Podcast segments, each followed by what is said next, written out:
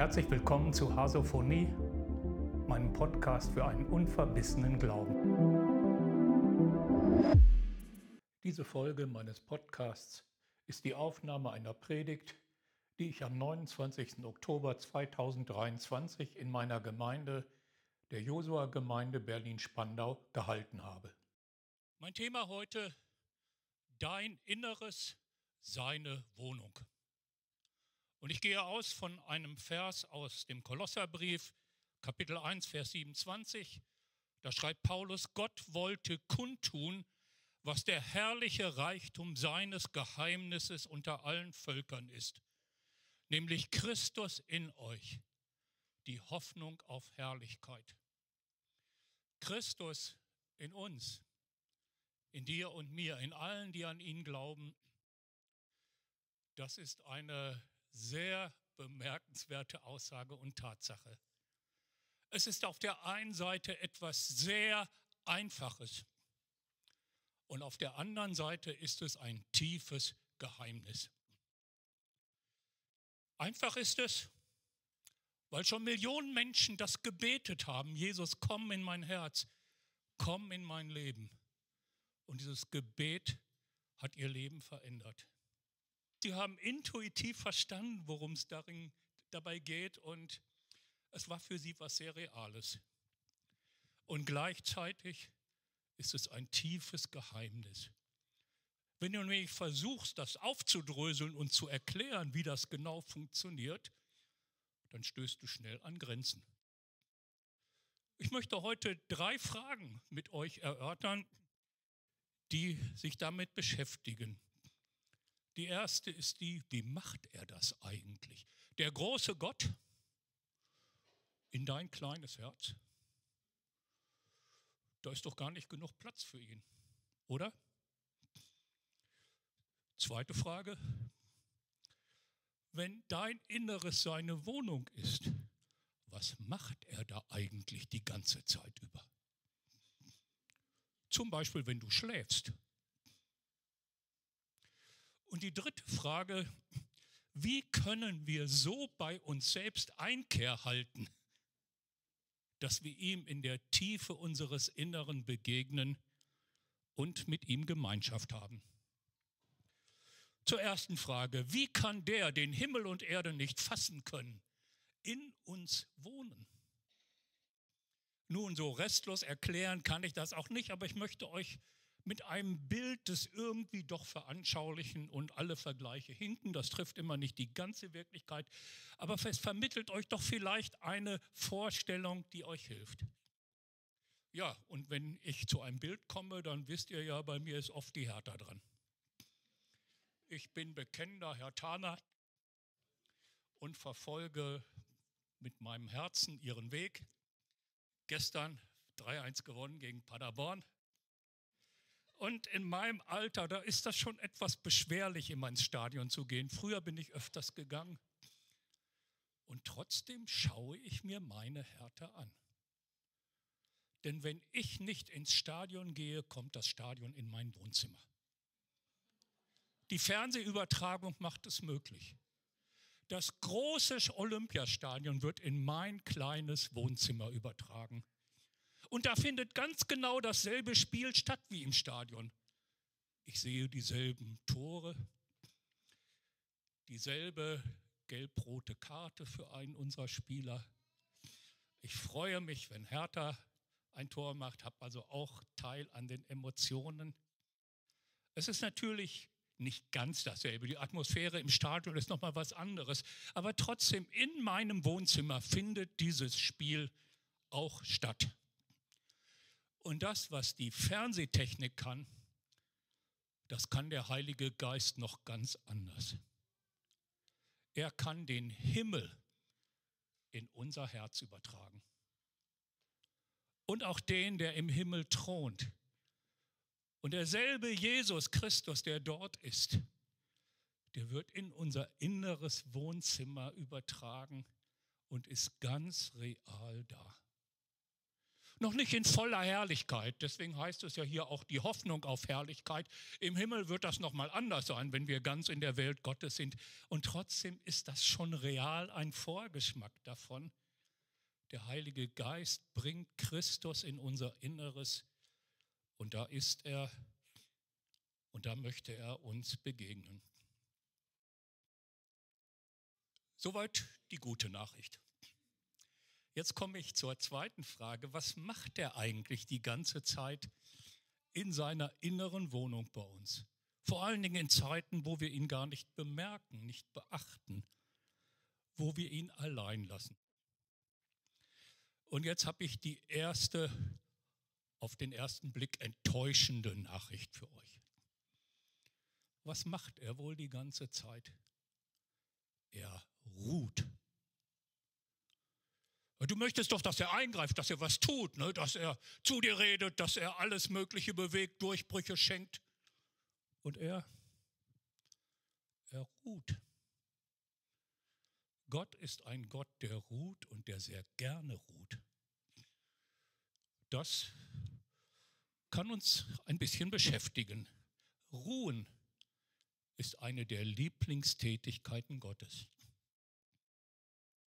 Es lesen gleich am Anfang der Bibel nach der Schöpfung, dass Gott am siebten Tag von seinen Werken ruhte. Nicht, weil er erschöpft war und neue Kraft tanken musste, sondern er hatte alles getan, was zu tun war. Und jetzt konnte er sich wieder seiner Ruhe hingeben. Und damit war er nicht zufrieden. Er wollte nicht irgendwie irgendwo ruhen, sondern unter seinen Leuten und in seinen Leuten. Und so lesen wir im Alten Testament in Volk Israel, dass das Heiligtum, der Tempel, ein Ruheort Gottes war. Im Psalm 132, da wird das beschrieben, ausgeführt. Zuerst beten die Psalmisten, Herr, mache dich auf zur Stätte deiner Ruhe. Und dann antwortet Gott, dies ist die Stätte meiner Ruhe für immer. Hier will ich wohnen, denn es gefällt mir wohl. Gott sagt, ich möchte dauerhaft ruhen. Ich kriege gar nicht genug vom Ruhen. Und außerdem gefällt es mir wohl. Gott fühlt sich wohl unter seinen Leuten. Gott fühlt sich heute Morgen hier wohl in der B20. Er ist gerne hier. Und er hat das dann noch einmal verändert im neuen Bund, in dem, was durch Jesus gekommen ist. Er hat gesagt, eigentlich ist ein Tempel aus Stein und Holz nicht das, was mir so als Ideal vorschwebt. Ich möchte noch einen anderen Tempel, einen anderen Wohnort haben, nämlich lebendige Menschen. Und so wird es immer wieder im Neuen Testament ausgeführt, wir sind jetzt der Tempel Gottes, sogar unser Leib. Wir, die wir hier sitzen als Menschen aus Fleisch und Blut. Wir sind jetzt die Wohnung Gottes. Und genauso wie er es damals zum Heiligtum in Jerusalem gesagt hat, sagt er es zu dir. Hier ist die Stätte meiner Ruhe. Hier will ich ruhen, denn es gefällt mir wohl. Gott ist gern in dir. Er mag das. Er fühlt sich richtig zu Hause in dir. Aber wie kann er das eigentlich beständig ruhen? Muss ihm nicht schnell langweilig werden? Immer nur ruhen? Ich glaube, immer nur ruhen für uns wäre das nichts, ne? Das wäre uns zu wenig. Aber für Gott ist es zunächst mal nicht zu wenig, und zwar aus zwei Gründen. Gott ist in einer vollkommenen Harmonie mit sich selbst. Es genügt ihm, der zu sein, der er ist, ohne dass er immer was tun muss. Er findet seine Erfüllung in sich selbst. Dem Mose sagt er, als er sich vorstellt, ich bin der ich bin. Nicht ich tue, was ich tue, ich bin der ich bin. Und darin findet er, wie gesagt, seine Erfüllung. Und das unterscheidet ihn von uns. Gott ist nicht bedürftig, aber wir sind es. Wir Menschen sind von vornherein als bedürftige Wesen erschaffen. Das, was gleich am Anfang in der Schöpfungsgeschichte gesagt wird, dass der Mensch eine lebendige Seele war, dieses Wort, was da für Seele steht, schließt Bedürftigkeit ein. Wir können unsere Erfüllung nicht in uns selbst finden. Und deswegen suchen Menschen ständig nach Erfüllung. Das ganze Leben in unserer Gesellschaft ist geprägt davon, dass Menschen Erfüllung suchen an allen möglichen und unmöglichen Orten. Sie möchten dahin kommen, wo sie innerlich erfüllt, gesättigt sind. Und so oft finden sie das nicht.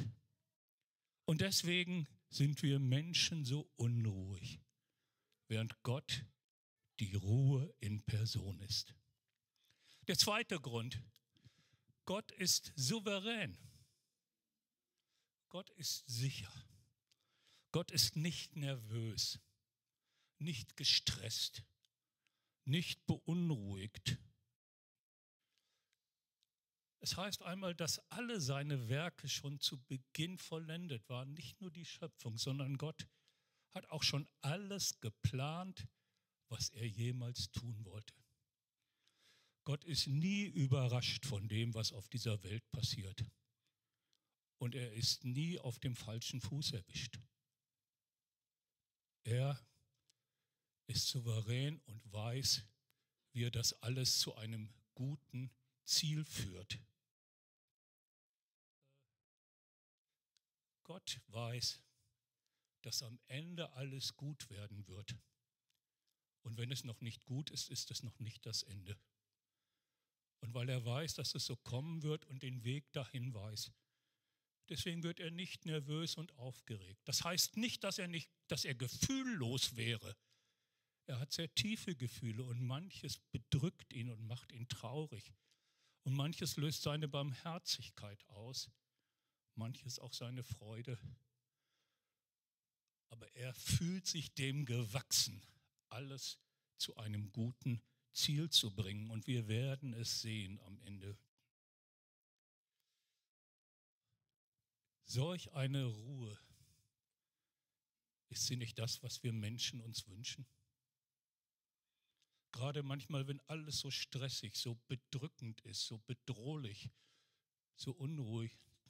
In dem Psalmen betet einer, oh, dass ich Flügel hätte wie die Tauben, dass ich wegflöge und Ruhe fände. Hast du nicht auch manchmal schon so gedacht, wenn ich jetzt einfach mal raus könnte aus dem allen? und einfach Ruhe hätte, weil unser Leben oft innerlich und äußerlich unruhig ist. Und genau solch eine Ruhe hat Jesus uns versprochen. Er sagt, wenn wir zu ihm kommen, wird er uns Ruhe geben. Wenn wir ihm nachfolgen, werden wir Ruhe finden für unsere Seelen. Und im Hebräerbrief, der sehr viel von Ruhe schreibt, da heißt es, wir, die wir glauben, gehen ein in die Ruhe. Denn wer in seine Ruhe eingegangen ist, der ruht auch von seinen Werken, so wie Gott von den seinen. Nun gleich noch etwas Wichtiges. Ruhe bedeutet nicht Untätigkeit. Gott ist ja auch nicht untätig. Aber eine Tätigkeit, die aus der Ruhe heraus geschieht. Gott handelt nicht, weil er bedürftig ist, weil er sich unbedingt noch irgendetwas zurechtbringen muss, weil ihm etwas fehlt, was er erst noch schaffen muss, sondern er handelt aus der Fülle heraus, aus der Liebe. Nicht, weil er etwas braucht, sondern weil er etwas geben möchte. Und wenn wir in seine Ruhe eingehen, in dem Maß, in dem wir das tun, können wir auch anders handeln. Wir ruhen von unseren Werken, das heißt, wir ruhen davon, dass wir etwas beweisen müssen, zeigen müssen, wer wir sind, was wir können, dass wir uns rechtfertigen müssen, dass wir hier und dorthin laufen, um irgendwas aus unserem Leben zu machen, sondern dass wir auch aus einer inneren Ruhe heraus leben und handeln können. Und das möchte er uns schenken. Wir müssen dafür nicht wegfliegen, wie der Psalmist sich das wünscht. Irgendwohin wird auch nichts bringen. Weißt du, wenn du ganz unruhig bist und dich in den Flieger setzt und nach Neuseeland fliegst, dann nimmst du die Unruhe mit dir. Die Ruhe ist in dir, tief in dir, da wo Jesus wohnt. Wieder ein Bild dafür. Ein Meer kann an der Oberfläche extrem stürmisch sein aber in der Tiefe ist immer fortwährende Ruhe. Wenn du tief genug eintauchst, dann ist es da immer still. Deine Seele ist wie ein Meer, weit und tief. Und an der Oberfläche stürmt es manchmal auch heftig. Und dann würden wir uns immer wünschen, dass jetzt Jesus aufsteht und sagt, still, Ruhe. Manchmal tut er das, aber nicht immer. Denn manchmal möchte er einfach, dass wir tiefer eintauchen in seine Gegenwart, da wo Ruhe ist. Dass wir mit dieser Gegenwart in Verbindung treten und diese Ruhe in uns bemerken, die er selbst ist. Sonst würden wir gleich wieder zum nächsten übergehen, wenn er den Sturm gestillt hat. Aber er möchte uns in die Tiefe zu sich führen. Und damit bin ich bei der letzten Frage. Wie kommen wir hinein in den inneren Bereich von uns, in dem er wohnt und in dem seine Ruhe auf uns wartet? Noch einmal zurück zum Hertha-Bild. Wenn ich den Fernseher anschalte und das Spiel im Programm auswähle, dann findet dieses Spiel in meinem Wohnzimmer statt. Aber wenn ich nebenan bin oder nach draußen gehe, dann sehe ich es nicht. Ich muss in meinem Wohnzimmer sein, um dieses Spiel wahrnehmen zu können, an ihm Anteil nehmen zu können. Und so ist es auch in unserem Inneren. In unserem Wohnzimmer ist Jesus zu Hause. Aber wir sind nicht immer in unserem Wohnzimmer. Und manchmal sind wir auch draußen. Einer der wichtigen Schriftsteller der ersten Jahrhunderte der Christen, Augustinus, er hat das mal so ausgedrückt. Und siehe, drinnen warst du und ich draußen. Ich suchte dich da. Du warst bei mir, aber ich nicht bei dir. Er kann in uns sein, aber wir sind oft nicht bei uns selbst und deshalb auch nicht auf Tuchfühlung mit ihm. Wir sind so oft nicht in uns. Wir wandern in unseren Gedanken, in unserer Aufmerksamkeit. Manchmal in die Zukunft. Wenn du morgens aufstehst, dann bist du in Gedanken schon bei der Kaffeemaschine. Und wenn du bei der Kaffeemaschine bist, dann bist du schon bei dem, was du tun willst, wenn du die Tasse in der Hand hältst. Und wenn du den Kaffee trinkst, dann bist du schon bei der Arbeit oder bei dem, was sonst an diesem Tag auf dich wartet. Immer voraus, immer planen, immer gucken, was kommt noch. Oder du bist in der Vergangenheit. Du feierst vielleicht frühere Erfolge. Oder du leckst alte Wunden. Oder du bist irgendwo in der Ferne an einem schönen Ort im Urlaub, irgendwo anders, wo du jetzt gern wärst. Oder du bist einfach an der Oberfläche deines Lebens, an dem, was dir alles so durch den Kopf schießt und reagierst auf alles Mögliche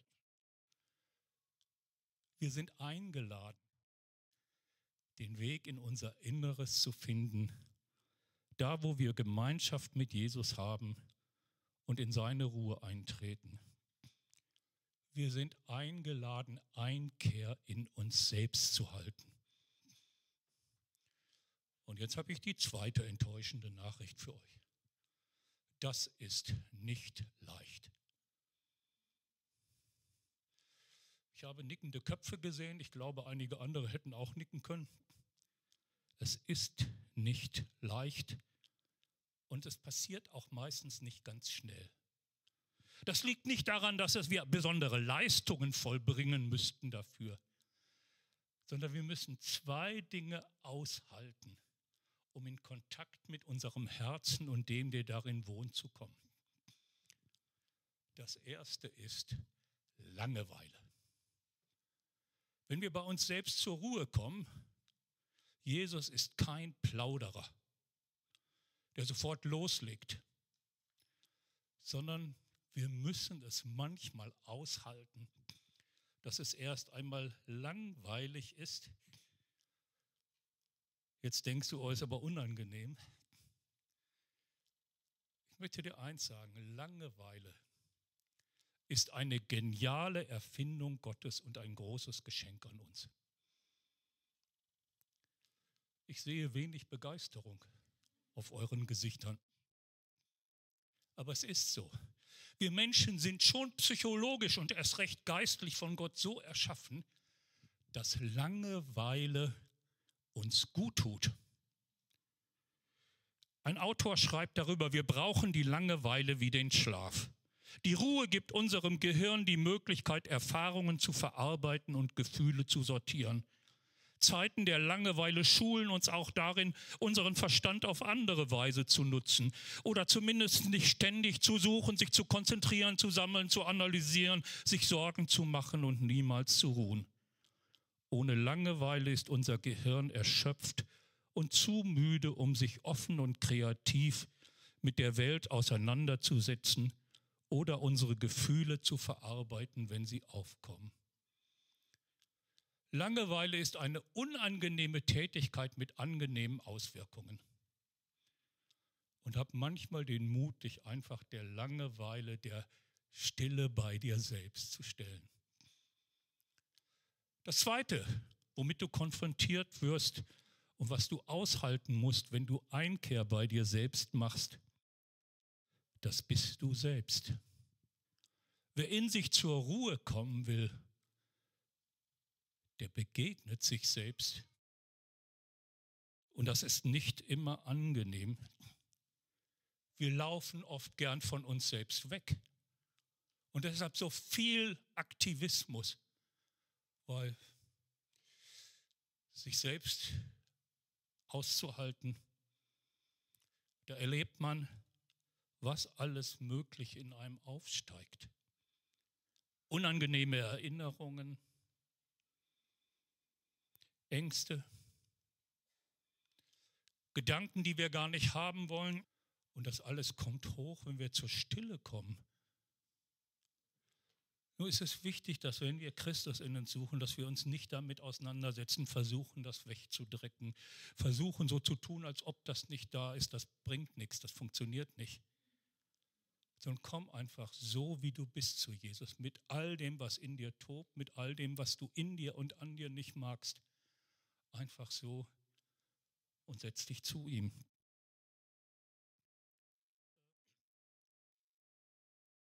Du wirst auch mit deiner Unruhe konfrontiert. Wer von euch kennt das nicht? Der Kopf ist manchmal wie ein Bienenschwarm und die schwärmen in alle Richtungen aus. Und sie drängen uns dazu, irgendwie rauszugehen aus diesem Innehalten. Ich denke, viele von euch kennen diesen wunderbaren Sketch von Loriot, wo er sitzt und nichts tut. Und seine Frau will ihm die ganze Zeit beibringen, dass er doch irgendwas tun wollen müsste. Und er, ich sitze, ich tue nichts, ich will nicht, aber sie bedrängt ihn. Weißt du, wir sind da oft selbst unsere eigene Frau. Wenn wir ruhig werden wollen, dann gibt es das andere Ich, was uns drängt, jetzt etwas in die Hand zu nehmen, jetzt etwas zu tun, etwas anzupacken, irgendwie auszubrechen aus diesem Innehalten. Halte durch, wenn das nicht angenehm ist.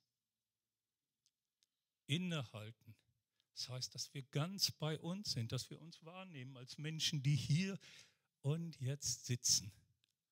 Das bedeutet, dass wir dann am nächsten an Jesus dran sind.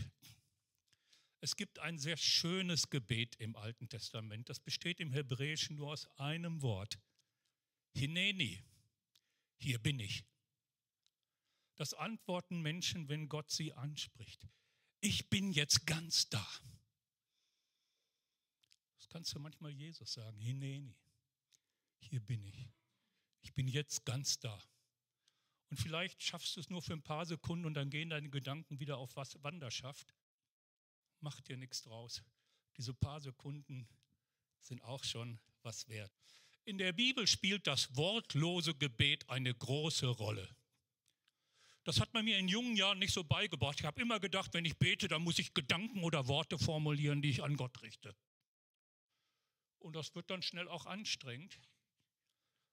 Aber Jesus sagt, wir sollen nicht viele Worte machen. Das heißt, dass ein guter Teil unserer Gebetszeit wortlos sein soll. In dem Psalm heißt es, Stille zu Gott, auf Gott warten.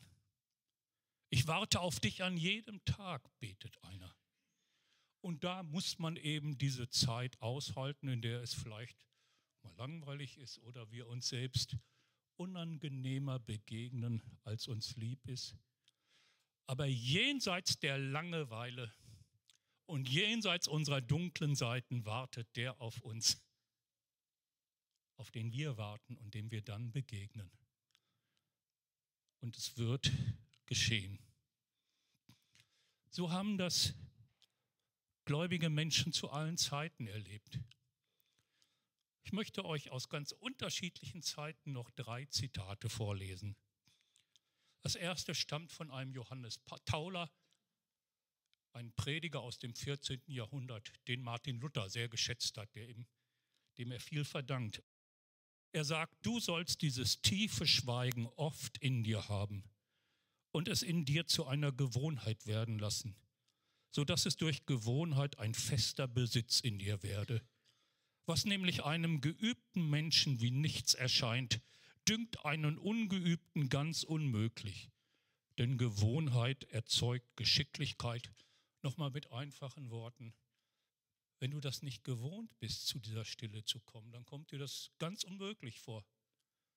Aber wenn du es trotzdem machst, trotzdem praktizierst, dich übst, dann wird es immer leichter und es fällt dir dann mit der Zeit auch immer leichter, einfach in die Gegenwart von Jesus einzutauchen. Und eine Frau aus dem 16. Jahrhundert namens Teresa von Avila drückt das so aus, denn meiner Meinung nach ist inneres Beten nichts anderes als Verweilen bei einem Freund, mit dem wir oft allein zusammenkommen, einfach um bei ihm zu sein, weil wir sicher wissen, dass er uns liebt. Beten braucht nicht mehr als zu verweilen bei dem, der uns sicher liebt. Und schließlich noch einmal Augustinus. Zu dir hin hast du uns erschaffen und unruhig ist unser Herz, bis es ruht in dir.